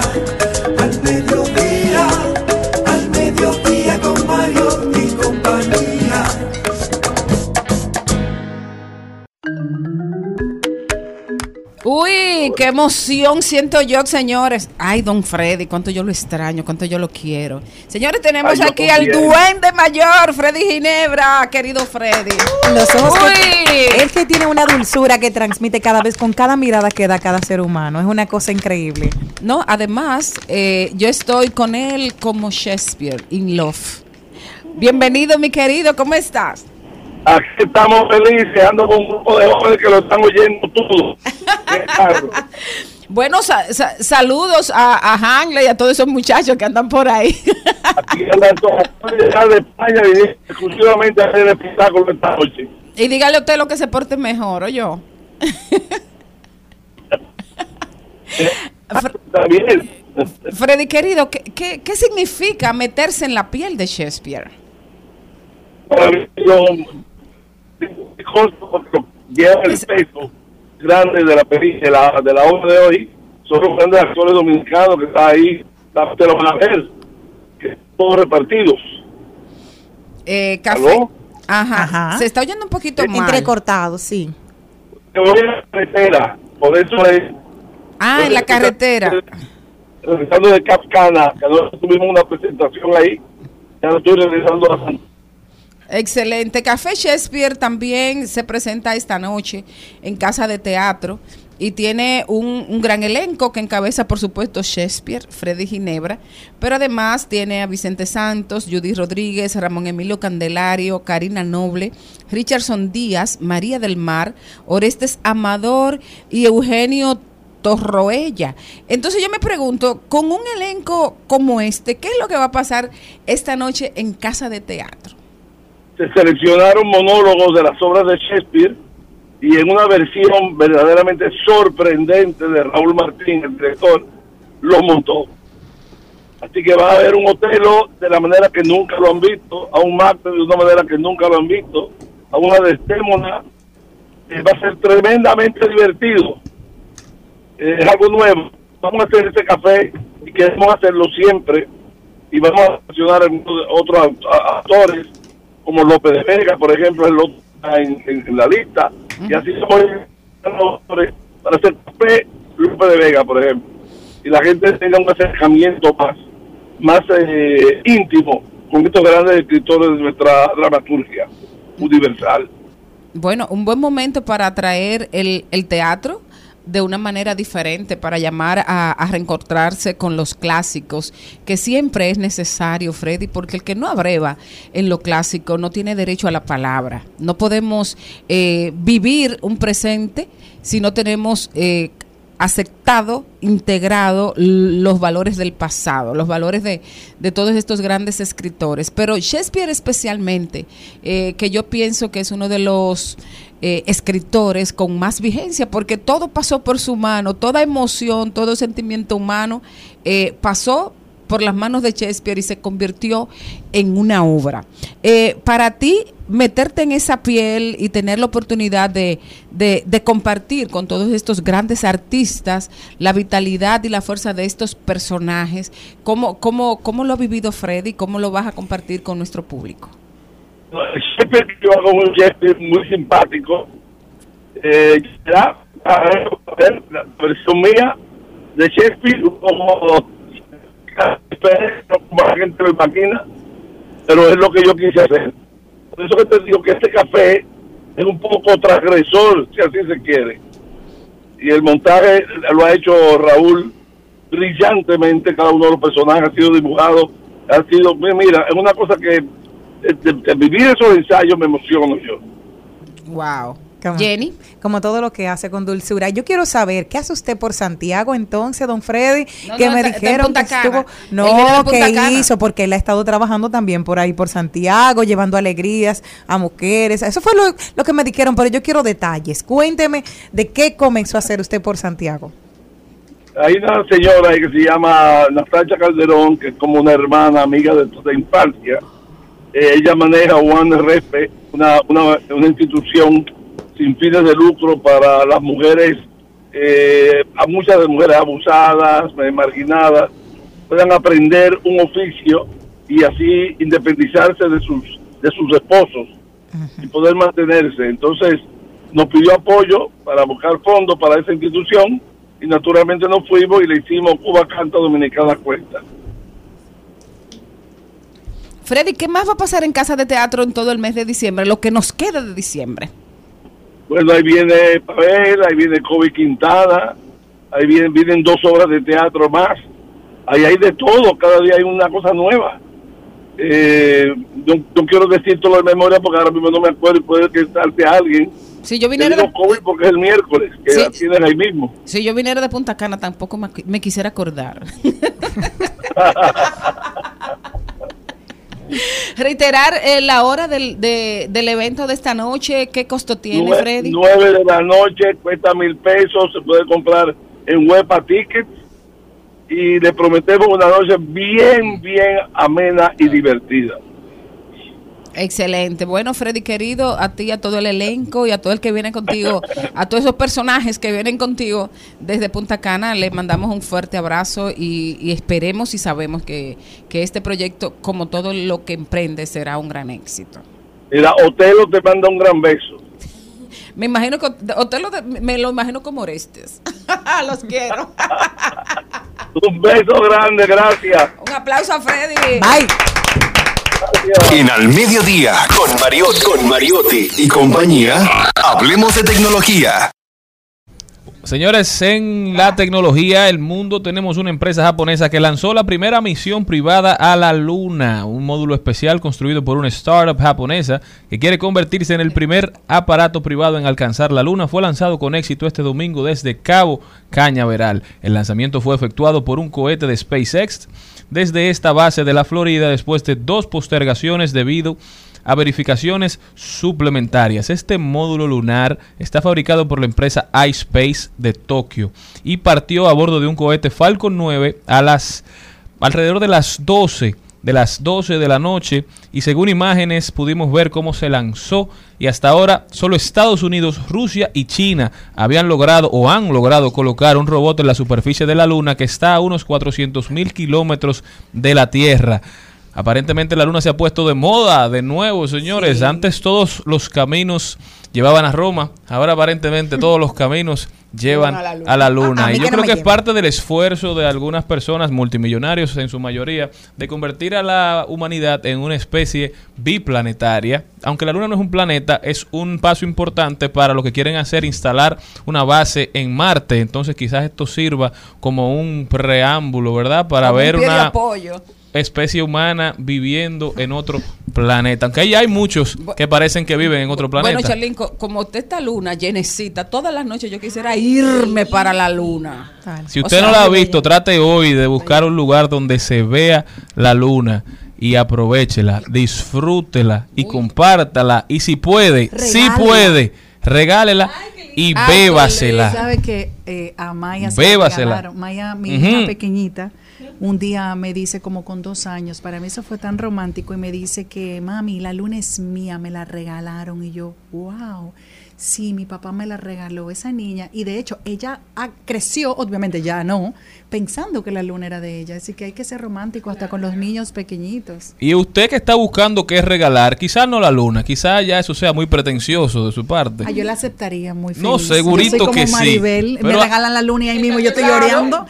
Hay unos tigres que prometen la luna y no regalan ni una piedra, pero hay una, una página en internet que te da la posibilidad de comprar estrellas. ¿En serio? Sí, de comprar estrellas y te dicen la ubicación. Tú puedes verla con un telescopio Le y te mandan decir- un Yo- te mío- mandan un como un título de propiedad. Posiblemente sea el engaño más grande del No, mundo, pero como no, no, regalo, como detalle para una pareja, para una persona que usted esté cortejando. Yo creo que puede ser algo Amiga, diferente, algo que- bonito, un buen regalo esta Navidad. Imagínate ahí, Jenny, la estrella Henry Cavill es tuya. Ve a acecha, No, no, no, Jenny, esa estrella no, estrella de la que están en el Ah, cielo. no. No de esa, de- no de Hollywood, esa es la que yo quería. Pero te Tú ves lo que tengo son una las historia. personalidades. A mí me regalan una del cielo, así en un certificado.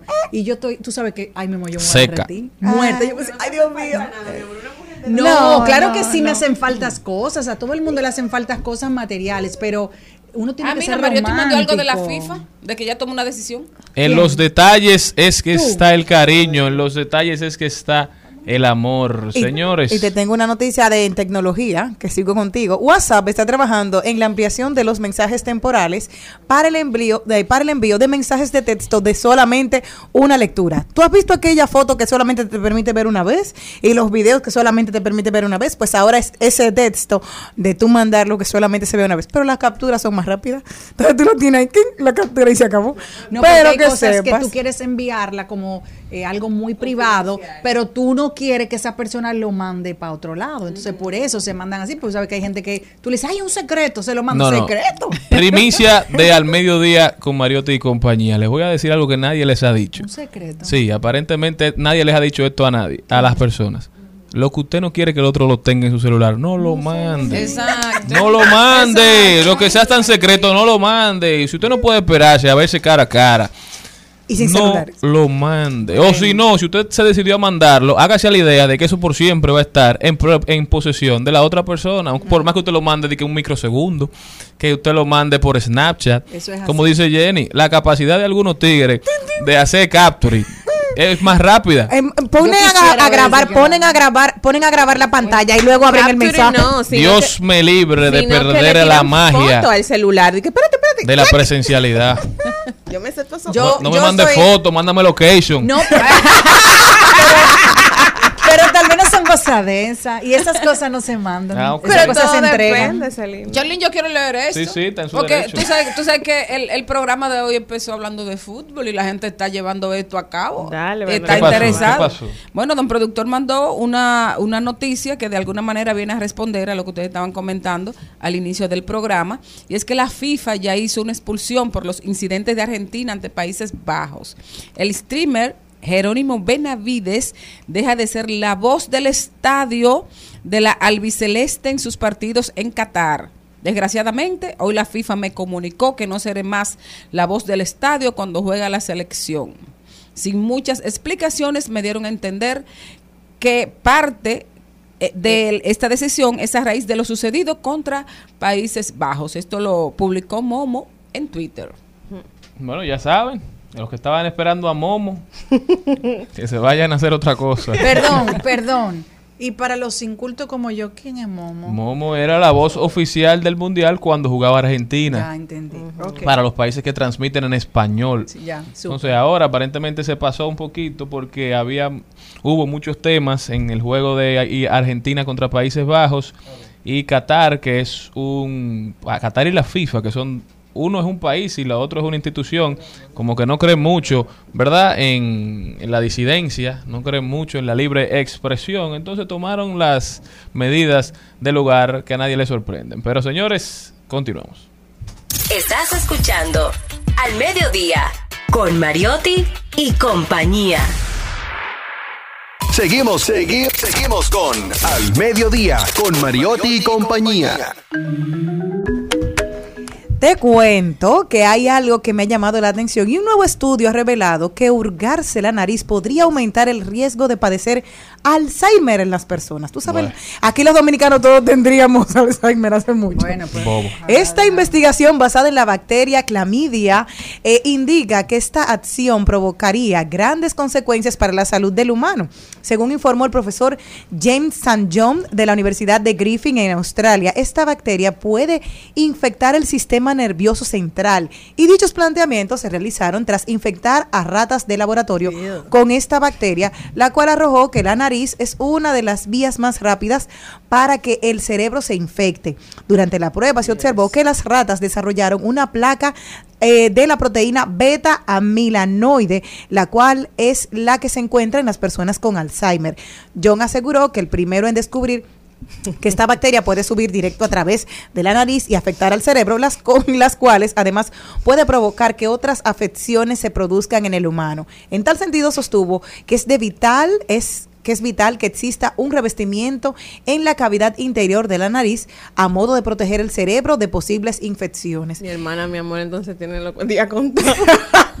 Tú sabes la Tu- gente que tu va. hermana, pues hermana tuya es enemiga tuya. No, pero- no, porque tú sabes que decía, no te lo enseñé al público, pero tú sabes que allá en la, tú te vas a mirar. familia, tú sabes que Ay, señora, Eso es yo, como yo no, yo las de verdad, yo alas. no hago eso. Ay, Costa. me da, gracias me a da, Sí, Es que lo, se sí debe lo limpio, pero no gente. así, no, ni delante de la gente, eso a mí me da como cosa. Pero como tú te limpias entonces las con una ser- con una servilleta. Pero lo haces en privado. Ajá. Sí, en privado y- y, Exacto. y cuando tengo que andar por ahí, pero es verdad que hay gente que, mire, yo ni le Pero para limpiarlo. Hay gente que está adelante de ti haciendo eso. Pero y- escuchen esto, yo a veces tú sabes que los vehículos tienen a veces los tintados. Eh, Ella no trajo otro tema, hoy ese fue el tema que ella trajo. Pero escuchen esto, los vehículos a veces están tintados y uno no, o sea, la persona creen que no te están viendo y la gente a veces en los semáforos ahí, en los tapones. Ay, ese mejor. Riquiti, riquiti, La mejor riquiti. encuesta y tú para brechando eso. ahí, ¿eh? Es que están en el Y uno semáforo. voltea porque tú tienes un vehículo al lado y ve, mi amor, el otro, mi amor. espectáculo. Riquiti, riquiti, riquiti. Señores, y otro comportamiento riesgoso que para muchos no lo era,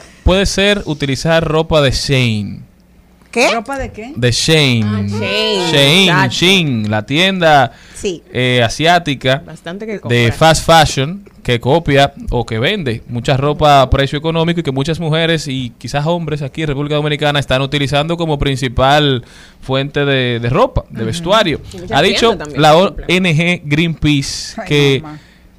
el gigante textil chino Shein está infringiendo la normativa europea con el uso en sus productos de sustancias químicas peligrosas para la salud y el medio ambiente. En este informe encabezado por Greenpeace Alemania, ellos dijeron que hay 47 productos textiles que ellos eligieron al azar de la página de Shein que contienen sustancias químicas en límites superiores a los permitidos al nivel comunitario de la Unión Europea. Cinco de dichos productos superaban los límites de concentración de sustancias químicas en más de un 100%, mientras que 15 contenían sustancias a niveles preocupantes, es decir, por encima del 32% que marca el certificado OECO Tex. Los artículos prenda y calzado para hombres, mujeres, niños y bebés fueron adquiridos a través de la misma página, ya dijimos, de manera aleatoria y se le hicieron estos estudios. En particular, lo que más se encontró fue talatos. Esos están presentes en niveles muy altos en los zapatos, así como los formaledidos que están en las prendas infantiles. Esto demuestra una actitud negligente de Shin respecto a los riesgos ambientales y la salud humana asociado con el uso de sustancias químicas peligrosas cuando éstas entran en conflicto con su propio beneficio económico.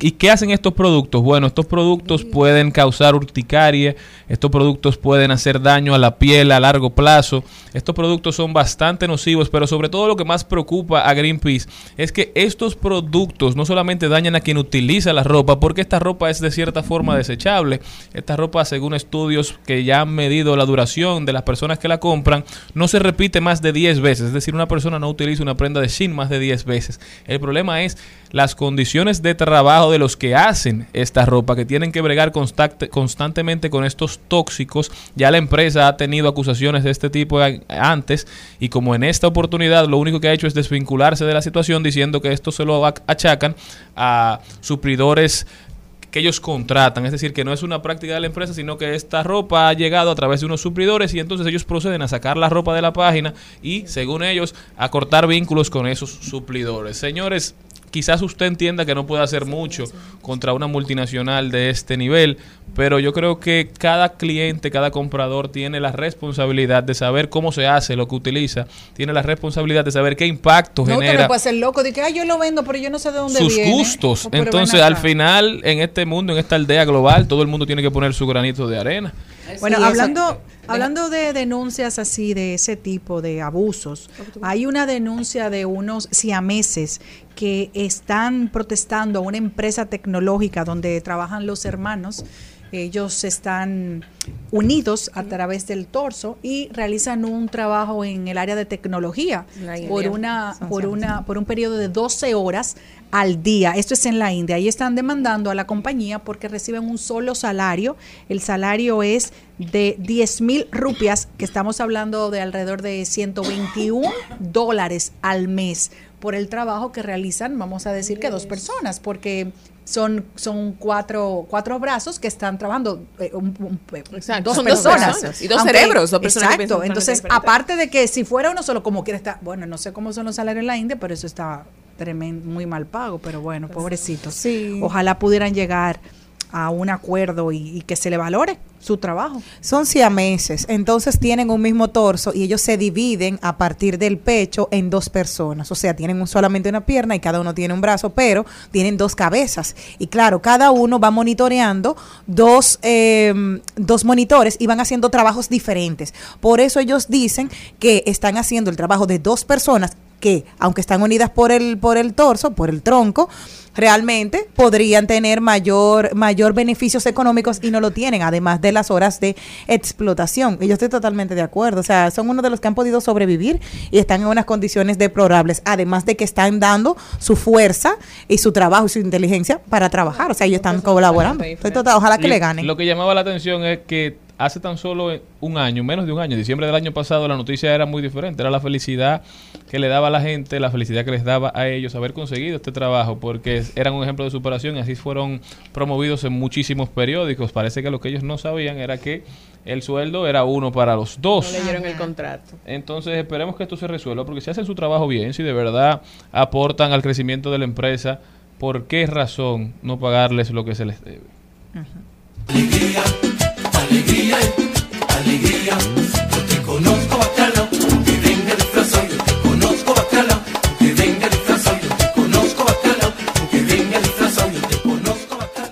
Y esta- algo de, de un Bitcoin, Mariotti. Don productor. Pero la gente va a decir, pero será Maribel la vocera de Mariotti. Pero Ah, nosotros bueno, yo tenemos estoy atenta al grupo, perdón. La única que está haciendo la tenemos, tarea, ¿verdad, tenemos una algo muy positivo y es que en diciembre siempre hay ciertas canciones características de la época, pero que en ningún momento dicen nada de Navidad. Y ellos, me fue una de estas canciones es precisamente de Toño, Alegría. Alegría Oye, llega. alegría, eso de Navidad, la Sí, mi alegría. amor, la no alegría, dice ¿cuándo dice. Navidad? Alegría. ¿Tú tienes alegría el año entero? Alegría, ¿Tú no. tienes un mes para ser alegre? En Navidad tú no estás más alegre. No, pero yo puedo estar en julio porque a mí me gusta el verano.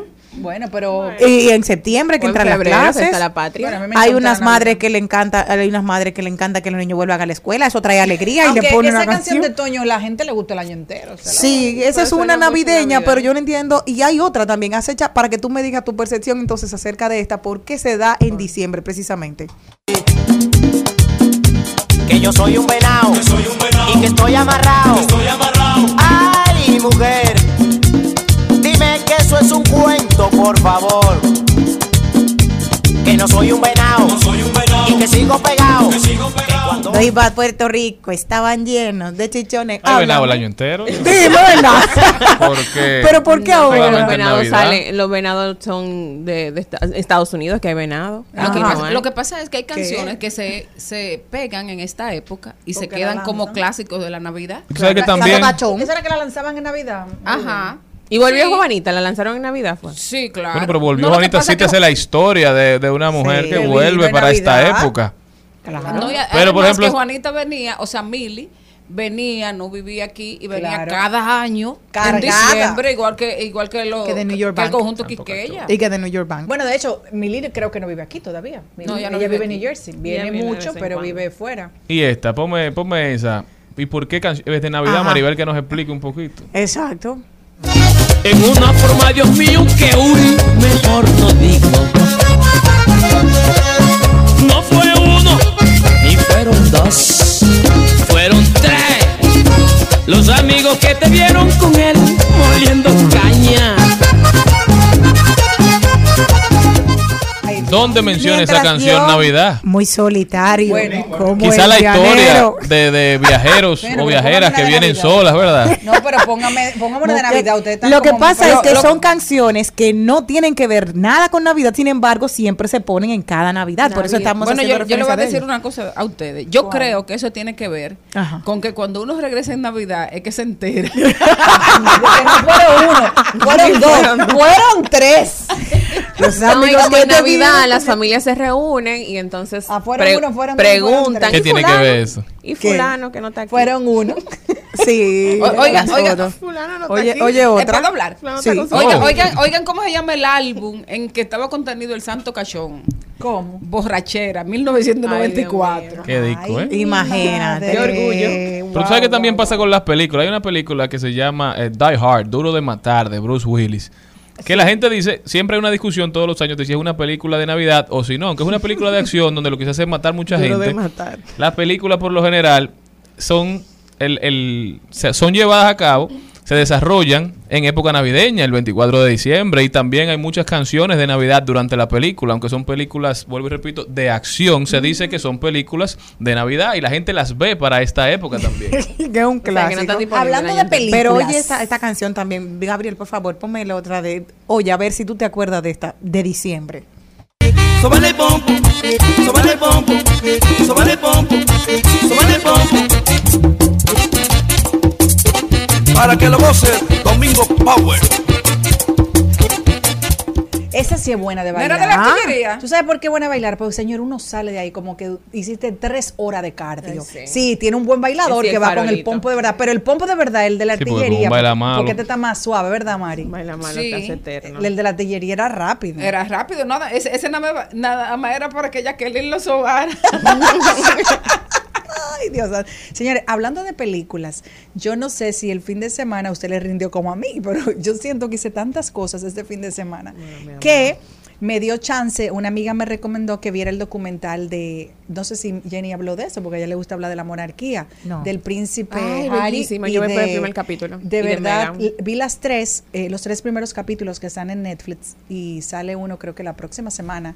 Eh, me conmovió mucho la historia porque eh, dice el príncipe que toda historia tiene una sola versión contada, que así ha sido so- toda su familia, toda su familia, ese, así lo educaron. No puedes darle contenido a la prensa, se sabe que Malena, nuestra productora, siempre vive dando contenido, a ellos le, decían, Me siguen no puedes la red". darle contenido. ¿Qué quiere decir? ¿Qué quería decir eso? Que no podían sonreír mucho, que tenían que comportarse neutral, fuera lo que pasara. Y él de niño dice que siempre escuchó esto y que por qué tenía que ser siempre así. Entonces ahora como se casó con una actriz que vio la vida desde otro punto de vista y sobre todo el abuso, el acoso que sufrió su madre, que estuvo demasiado vinculado en su desarrollo emocional y lo afectó bastante. Él lo estaba viendo en el momento que decidió ser novio ya, ya que salió pública la historia con su esposa y él no quería que ella que ella le tocara vivir lo que le pasó a su mamá. Entonces, por eso él quiso contar Y su versión. Y al inicio de su relación, ellos lo que trataron es de que vamos a adelantar lo más que podamos nuestra privacidad, conocernos, porque ya él estaba frustrado, porque todas sus relaciones anteriores con personas que él Y llegó a amar, no aguantaron y decían, yo no puedo vivir esto, porque el acoso que tenían era terrible. Entonces, por eso él decidió contar la vida desde su punto de vista por algo que él se lo debe a sus hijos, unos niños que son de una familia eh, de personas que están involucradas de dos mundos diferentes, pero sobre todo con una madre birracial. Y de verdad que me encantó, se lo recomiendo a todos que lo vean, porque tal vez no porque usted pertenezca o no a la monarquía, o porque usted sea actriz o no, pero desde algún punto de vista todos tenemos algo de lo que le ocurren a esas personas en ese documental, que hemos sido eh, calumniados, acusados, enfrentados, y uno tiene que quedarse callado porque supuestamente es mejor. Entonces, muchas veces hay que dar su versión de la vida.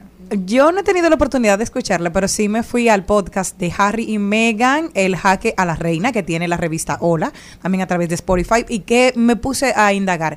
Me gustó muchísimo porque al día de hoy salen varias eh, versiones, no sobre, no sobre el, documental en sí, sino de cosas alrededor. Como que dijo el príncipe William que él no va a verlo.